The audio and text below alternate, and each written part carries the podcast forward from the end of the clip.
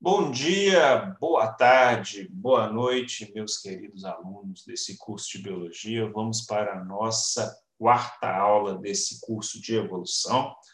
Essa aula fecha o segundo bloco e também fecha essa primeira parte, essa parte introdutória da nossa disciplina. E para fechar essa parte introdutória da nossa disciplina, nós vamos abordar algumas evidências do processo evolutivo e como essas evidências casam com a forma com que concebemos o processo de evolução biológica que a gente já viu na última aula, que é muito baseado nos princípios fundamentais estabelecidos por Darwin através do seu princípio de evolução biológica por seleção natural, mas também a gente vai ver nas próximas aulas que alguns outros fatores podem é, ser considerados, além da seleção natural, que modelam as populações, mas o princípio do, do modo com que a evolução acontece, né, por meio do princípio populacional, que a evolução é um processo histórico, que as variações são importantes,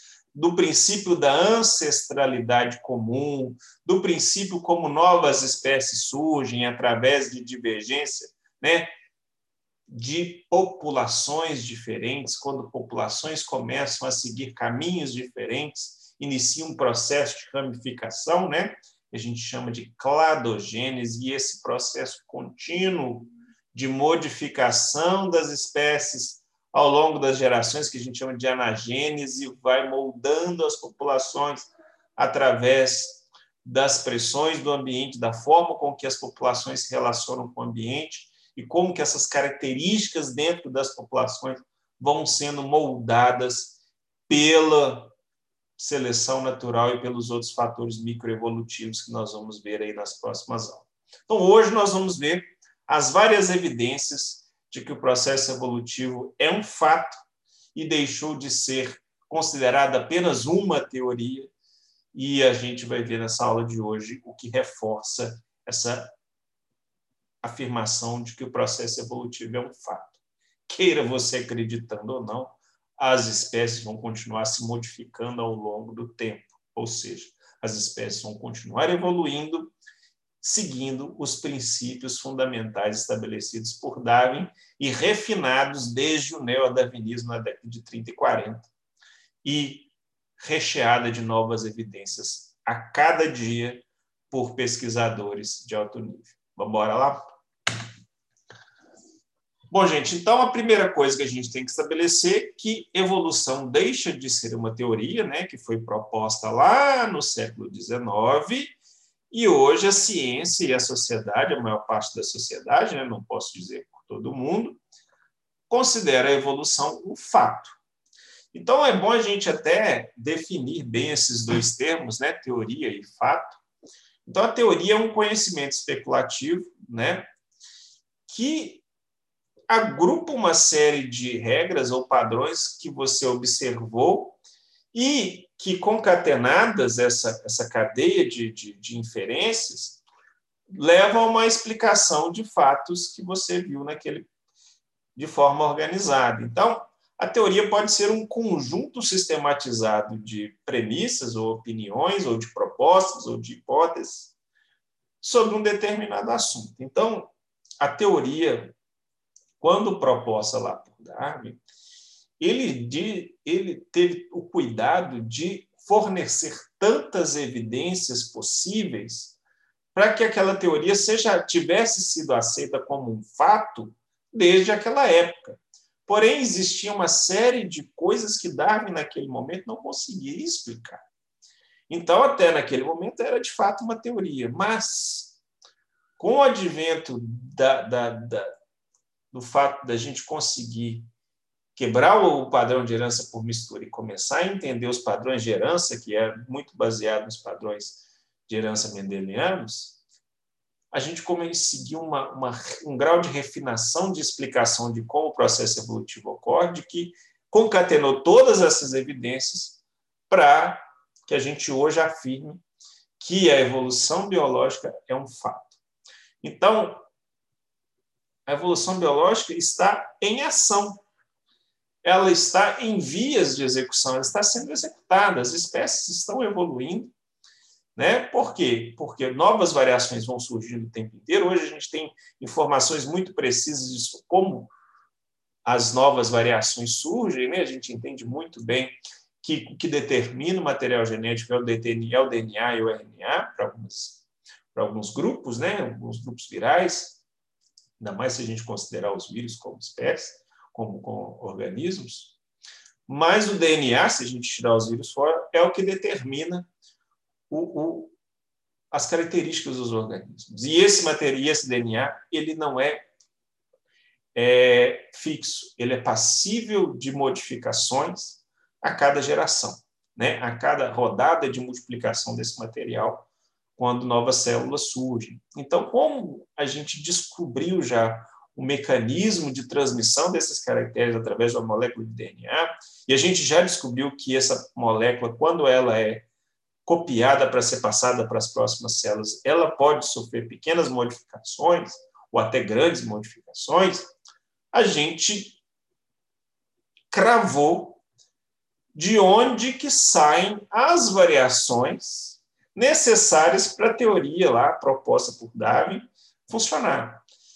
Naquela época não se sabia nada disso. Ainda se acreditava no modelo de herança por mistura, um modelo muito essencialista. Então, hoje a teoria deixa de ser teoria e já é concebida como um fato. E aí, a gente cai na segunda observação muito importante que a gente tem, que é o processo evolutivo é um processo histórico. E é um processo histórico que, para alguma espé algumas espécies ou alguns ramos da, dos caminhos evolutivos, ele pode ser realmente observado, mas em alguns casos ele pode apenas ser inferido. Por quê?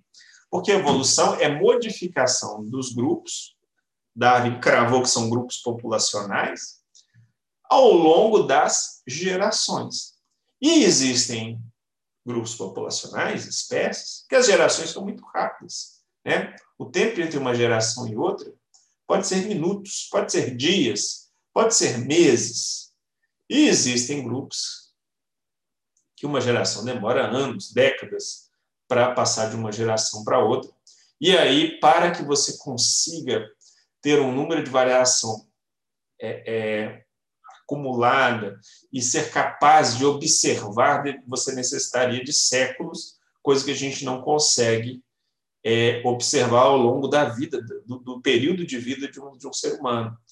Então, boa parte do processo evolutivo ele é apenas inferido. Para quem? Para aquelas populações onde os tempos de gerações são tão longos que para a gente conseguir mensurar as, a, a, diferenciação, a modificação com o tempo, a gente precisaria de milênios.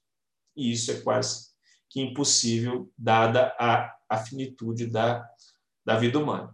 Agora, certas espécies cujo tempo de geração é muito curto, a gente consegue o quê? Observar o processo. Né? Um dos casos mais conhecidos de, de observação do processo de evolução biológica são os mecanismos de aquisição de resistência a antibióticos por parte de micro-organismos.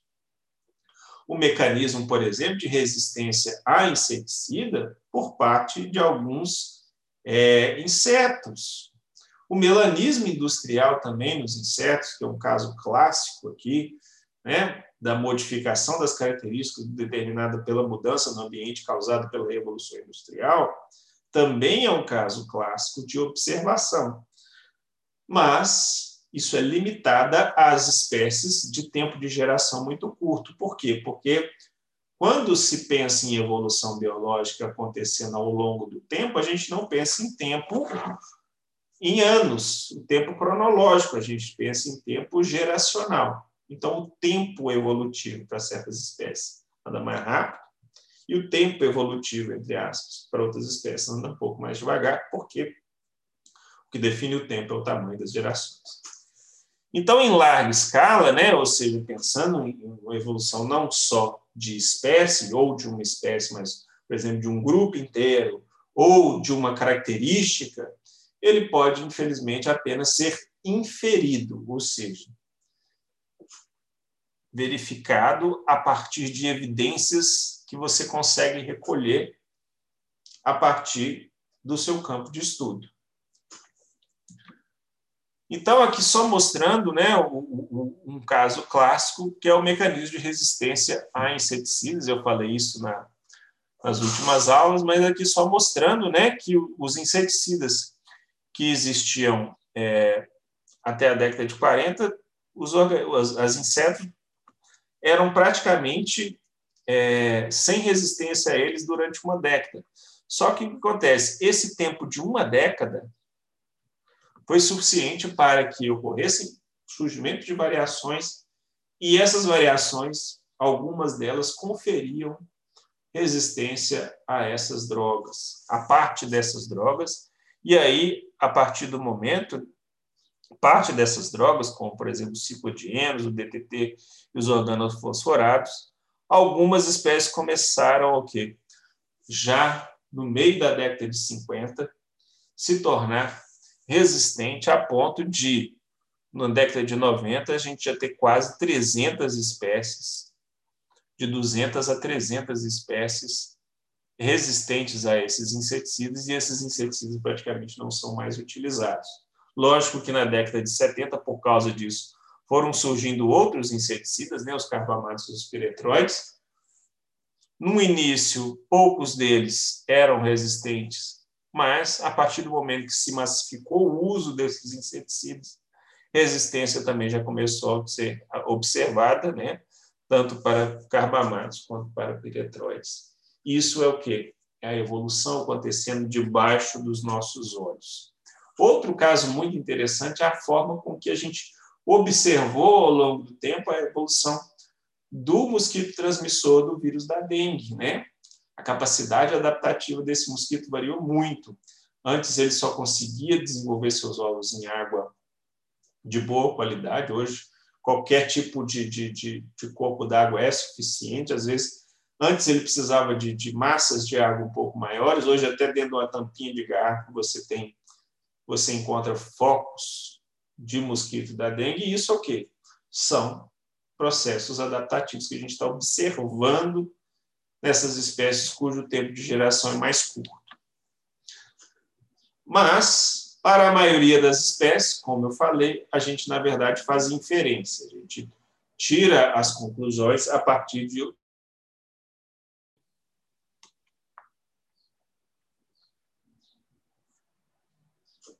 a partir de evidências que a gente vai recolhendo com auxílio de tecnologia, e também a partir de esforço dos pesquisadores. Então, as, as, as fontes de evidências mais exploradas pelo meio científico como evidências para o processo evolutivo, primeiro de todos, o mais importante são os registros fósseis, porque são fotografias do passado, é, observação de espécies que ocorrem em ilhas muito próximas do continente, como que essas espécies se distribuem e a variação dentro dessas espécies. Então, a especiação em ilhas é uma fonte de evidência muito interessante para o processo de especiação, principalmente, surgimento de novas espécies. A verificação de caracteres homólogos, do compartilhamento desses caracteres. Então, essas evidências já começavam a ser acumuladas até antes de Darwin propor sua teoria, né, os anatomistas já conseguiam levantar uma série de características sobre as estruturas é, é, dos animais que, que já se conheciam naquela época, então já se sabia muito sobre a morfologia desses caracteres desses organismos e já se observava que alguns eram é, é, muito estranhamente né, parecidos entre espécies distintas. Qual a explicação para isso? Darwin reuniu tudo isso e conseguiu uma explicação muito genial para isso, é que as espécies estão todas conectadas através da ancestralidade comum. A embriologia comparada também trouxe à luz algumas características que no indivíduo adulto ou até no indivíduo neonato a gente não observa, mas elas são muito similares no período embrionário. estruturas vestigiais também são uma fonte importante, não só da evolução, mas de como o processo evolutivo é um processo histórico e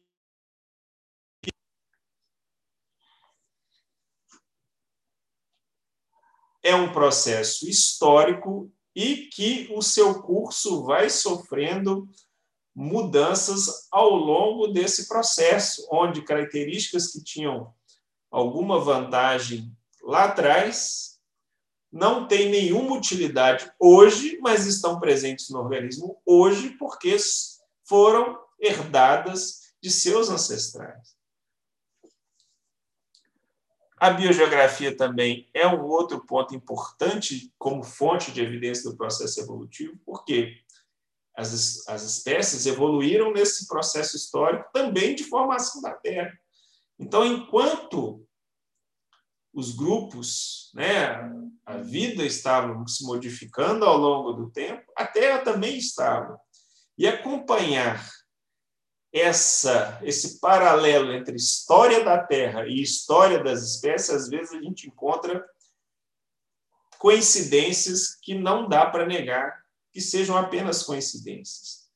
A gente encontra informações que coincidem e que só podem ser explicadas porque a evolução da Terra estava acontecendo juntamente com a evolução das espécies. Então, aspectos da evolução da Terra, da mudança da Terra, explicam como que ocorreram mudanças nas espécies, reforçando esse princípio de que a evolução biológica é um processo histórico que depende não só de suas próprias características, mas também de características externas, né? fatores estocásticos que eu falei para vocês. E hoje a gente consegue não só obter evidências de características morfológicas externas, características que estão nos jovens, nos adultos, nos embriões, mas também conseguimos comparar características micro através de microscópios eletrônicos e também moleculares, características, marcas moleculares, porque hoje a gente consegue caracterizar muito bem a estrutura de moléculas, não só o próprio DNA que determina como será todo o resto do organismo, mas também de estruturas como proteínas, né, que vão ser utilizadas como fonte de evidência para o processo evolutivo, para explicar o, comportar, o compartilhamento de caracteres e assim por diante. Então, falando um pouco especificamente de cada uma dessas evidências e sua importância, a mais convincente delas é aquela que a gente pode assim, manusear mesmo, é o registro fóssil. Porque o registro fóssil funciona como fotografias do passado. Eles mostram características que estavam presentes nos organismos que viveram há milhares e milhares de anos e que já não estão mais aqui entre a gente. Mas características que existiam neles ainda estão nos organismos viventes, por quê? Porque os organismos viventes são herança de quem? Dos organismos que viveram no passado. Os organismos de hoje herdaram uma série de características de organismos que viveram no passado, mas também tem características hoje que não têm, que não estão presentes nos do passado. Por quê? Porque o ambiente do passado não necessariamente é o mesmo ambiente de hoje, e a gente já viu que a seleção natural explica que o ambiente é capaz de modelar as espécies com o tempo. Então, duas propriedades são muito importantes quando a gente considera o registro fóssil como fonte de evidência para a evolução. Uma coisa muito interessante é a relação da similaridade dessas espécies ancestrais com as espécies de hoje e a idade dos estratos. O que, que você quer dizer com isso, Gustavo? Quanto mais recente o extrato geológico, ou seja, quanto mais jovem é a rocha no qual o fóssil é encontrado, mais fósseis com características compartilhadas com as espécies que a gente tem hoje a gente encontra. Enquanto que, Quanto mais antigo o extrato geológico no qual eu encontrei o fóssil, e provavelmente de, daquela data é o fóssil, menos características a gente encontra nas espécies que a gente tem hoje. Né? Ou seja, várias características foram se modificando ao longo do tempo a ponto de características dos ancestrais não existirem mais e novas sendo surgindo ao longo da história da vida. E outra coisa importante é a uniformidade da informação. O registro fóssil é muito coerente quando ele é bem documentado. Então, não tem furos. Características de uma certa é, é, grupo podem surgir, mas eles não desaparecem e surgem de novo. Né? Há uma coerência no surgimento, no aparecimento de características, no compartilhamento de características entre outros organismos e até o compartilhamento de certas características dessas formas do passado com as formas que a gente tem hoje. Então, a gente não vê características brotando e sumindo, a gente tem uma coerência no surgimento das características. Né? Então, qual a principal evidência que a gente tira dos fósseis? Primeiro, que os eventos de anagênese, o que são anagênese? Modificação das espécies ao longo do tempo. E cladogênese, ou seja, surgimento de novas espécies, novos grupos, são um fato. O registro fóssil é como se fosse um álbum de fotografias de toda uma história genealógica do passado, de organismos que viveram no passado e se extinguiram por lá mesmo. Então, lá eu tenho um registro de vários grupos que surgiram, que se extinguiram, vários grupos que surgiram e que deram origem a espécies que a gente tem hoje. Então, modificação e ramificação é o padrão e que Darwin já tinha explicado isso lá atrás. E o registro fóssil, às vezes, tem séries tão bem documentadas que parece não um álbum de fotografias, mas parece quase um filme, onde eu consigo contar a história de um caminho evolutivo todinho, como, por exemplo, eu já falei aqui nas nossas aulas das séries filéticas dos equídeos, onde eu tenho fósseis muito bem documentados de várias épocas, né? desde aqui, ó, 60 milhões de anos atrás, quase, né, com o, o, o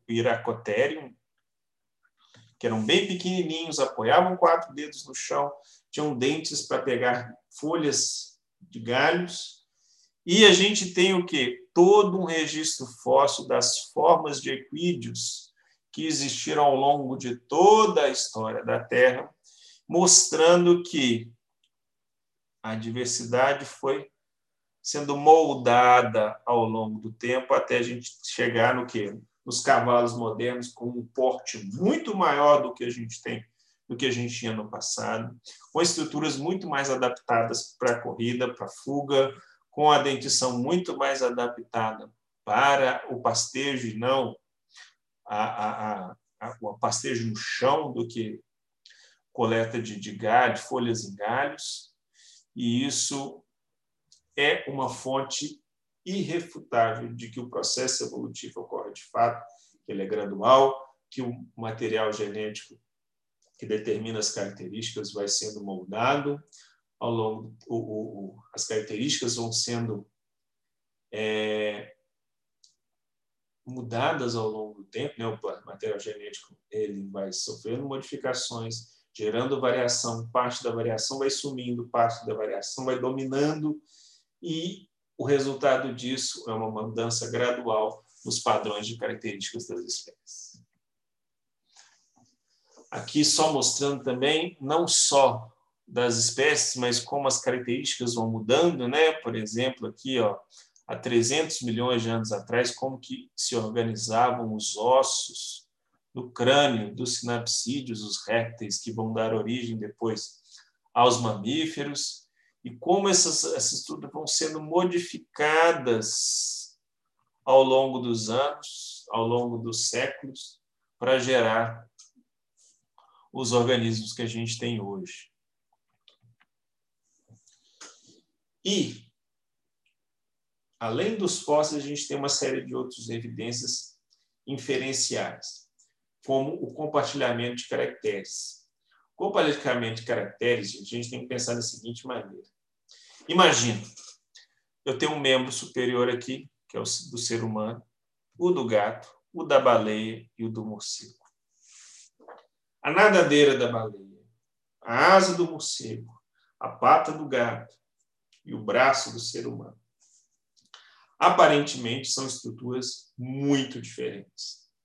Porém, se a gente fizer o padrão de organização dos ossos, eles têm até formas diferentes, mas a organização é muito parecida.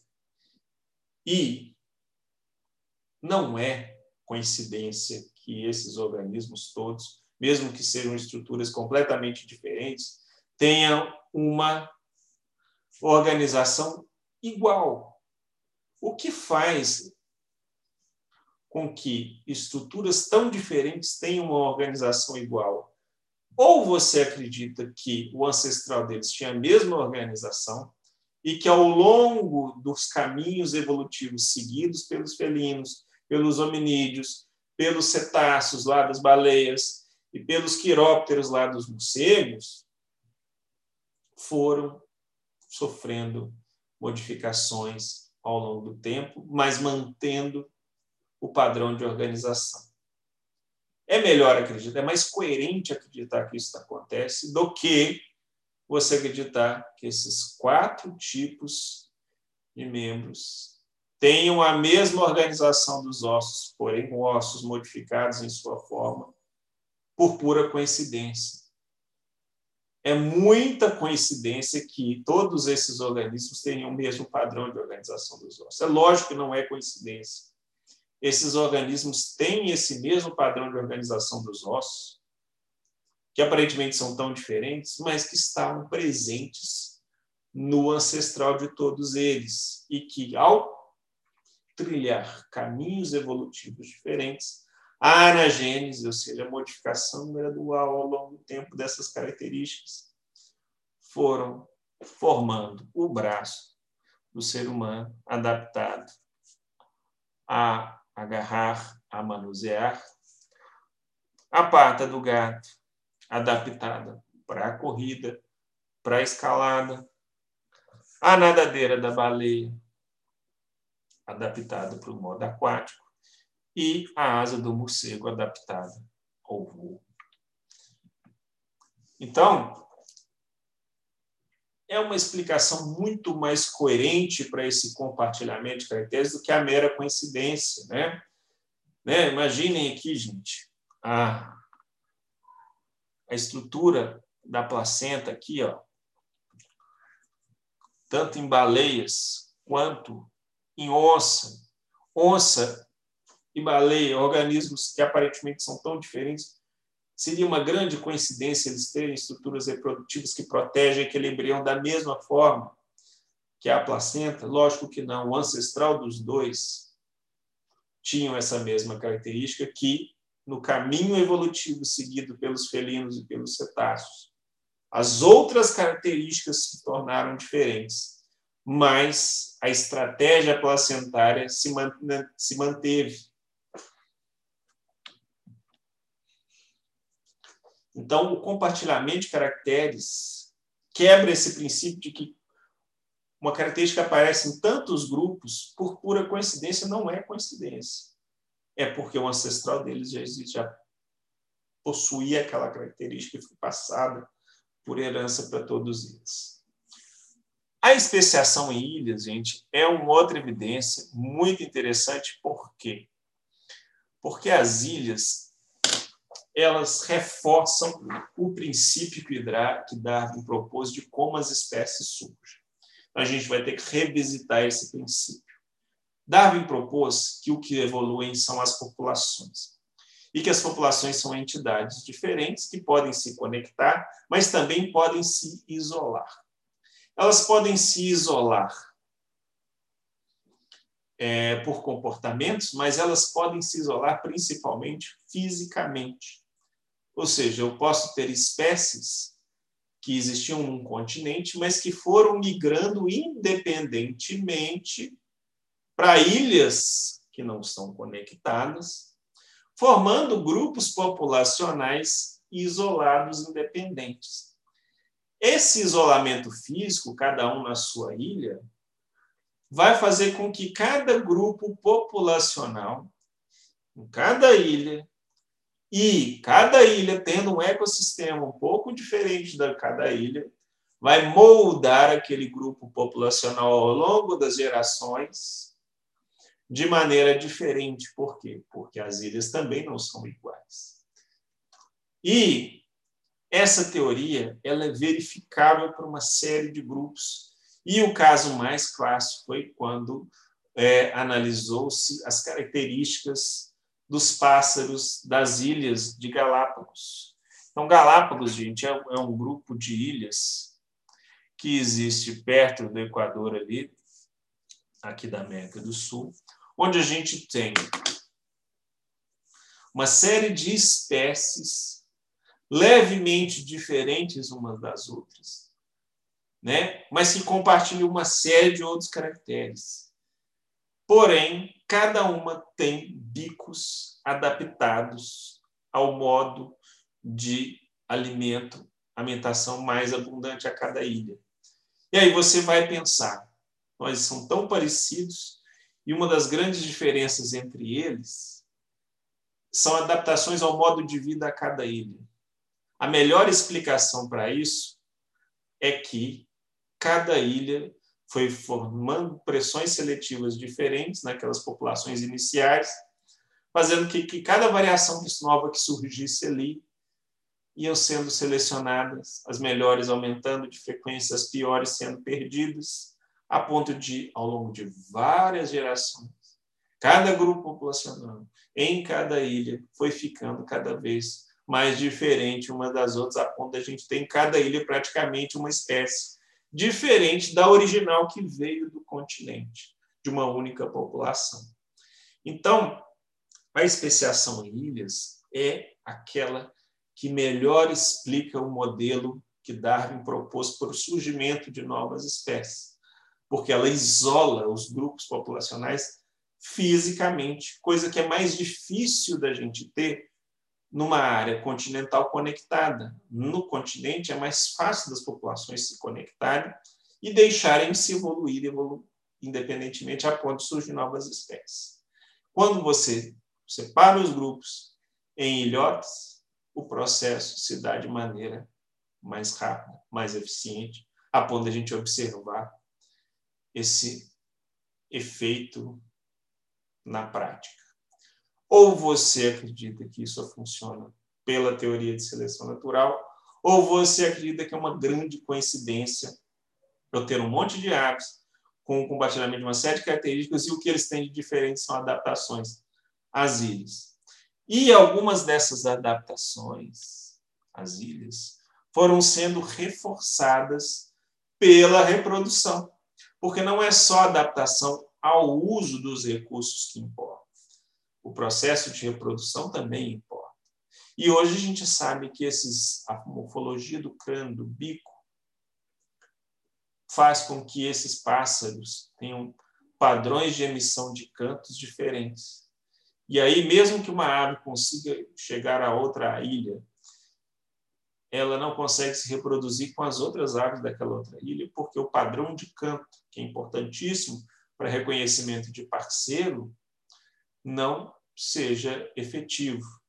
Então você vai falar, um passarinho só não vai cruzar com outro por causa da morfologia do bico? Lógico que não, porque essa morfologia do crânio, do bico sendo modificada principalmente por pressões seletivas de uso dos recursos abundantes em cada ilha, foi moldando o padrão de acasalamento. E isso, claro, que influencia drasticamente na capacidade de conectar aves de ilhas diferentes. E aí a gente tem um reforço do isolamento dessas populações independentes de ilhas, a ponto de a gente falar que, de fato, são espécies diferentes.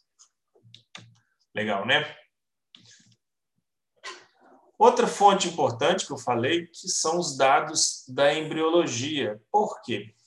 Porque muitas características que a gente não observa no indivíduo neonato, no jovem ou até no adulto, elas estão compartilhadas lá no embrião.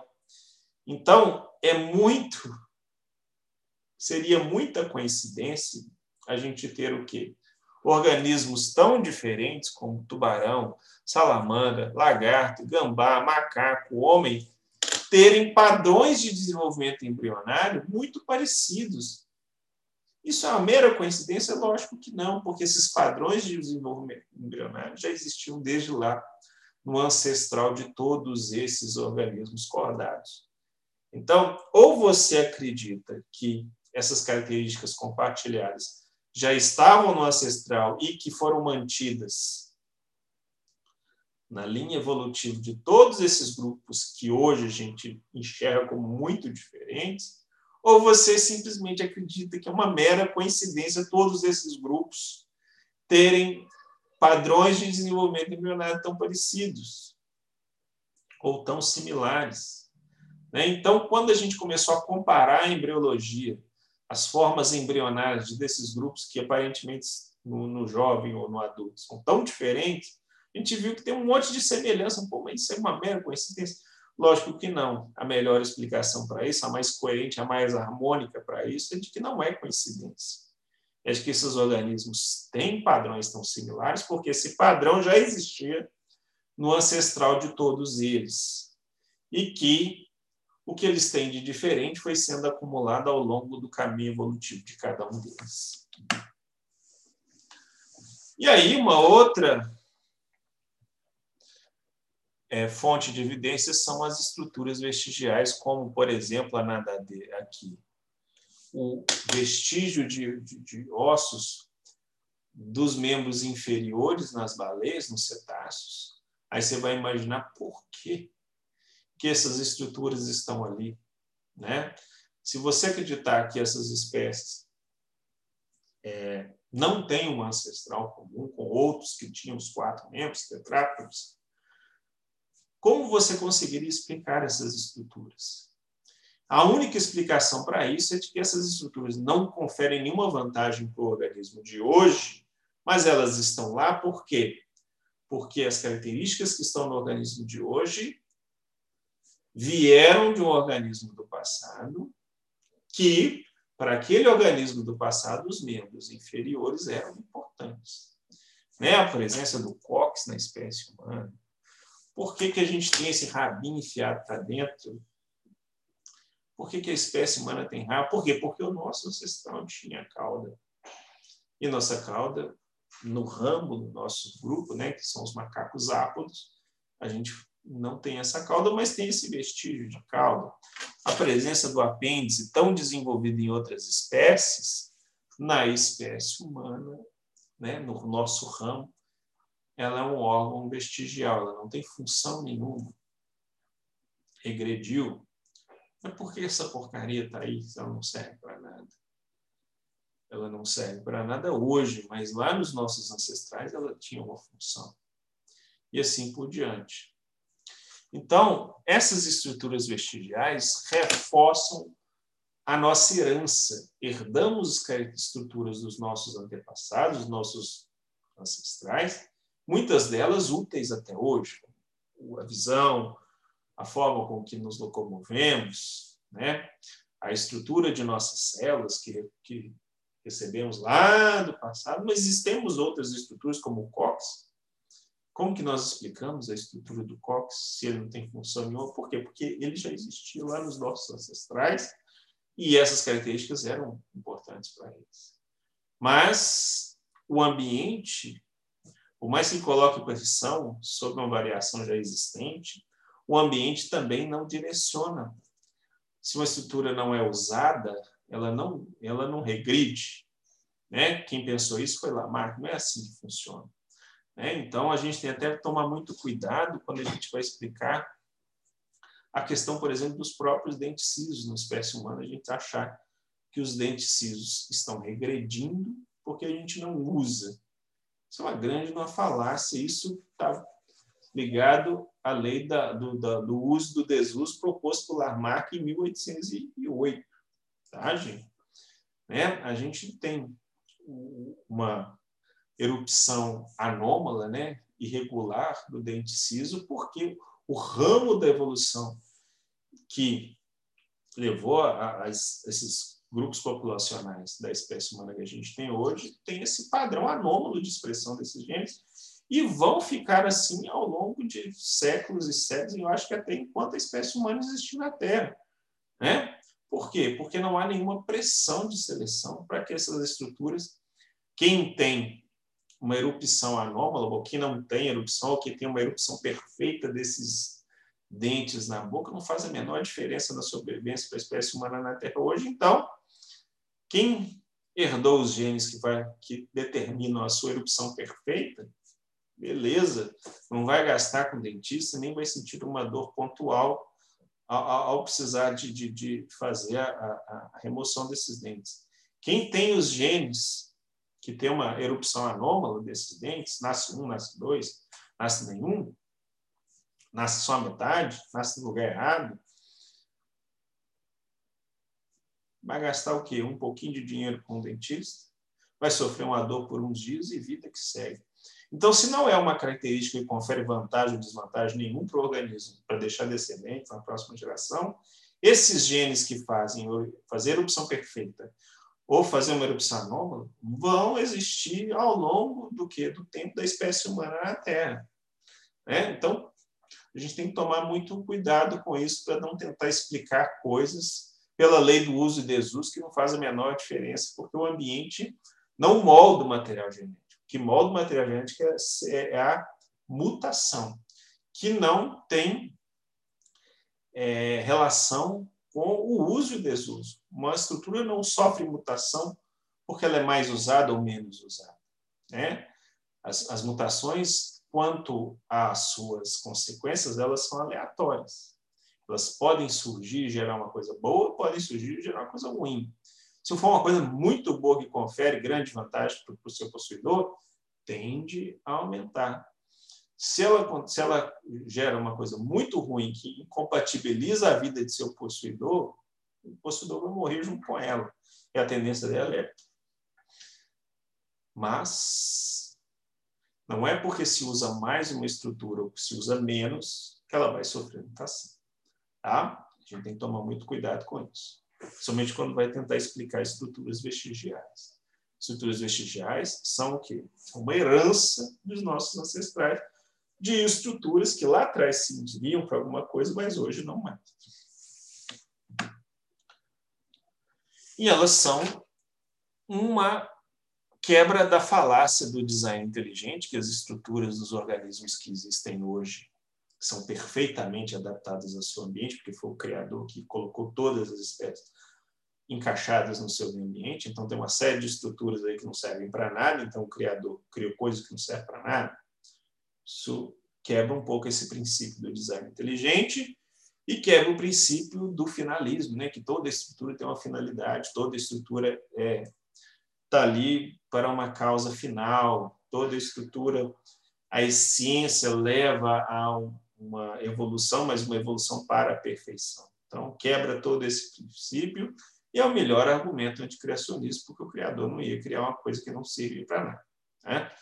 Então, as estruturas vestigiais são importantes até para isso.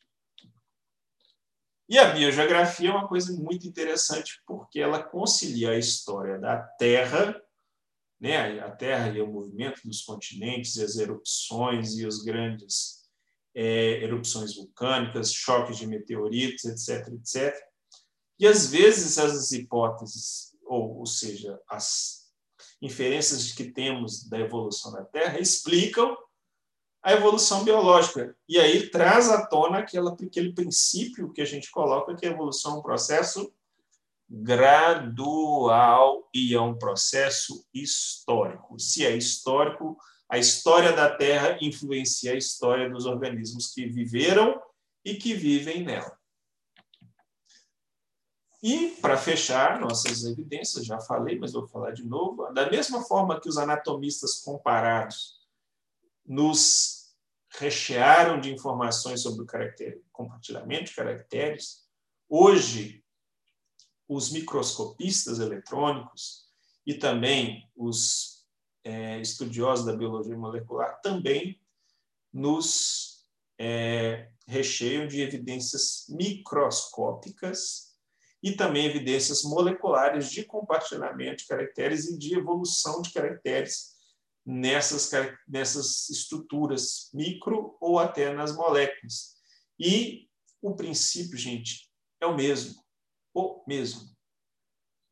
Né? Eles remontam que os organismos têm ancestrais comuns, que houve cladogênese entre outros grupos, que houve anagênese, modificação ao longo do tempo de certas características, que certas características evoluem de maneira mais rápida, certas características evoluem de maneira mais devagar. Beleza? Então, pessoal, essas são as principais evidências do processo evolutivo que nós temos.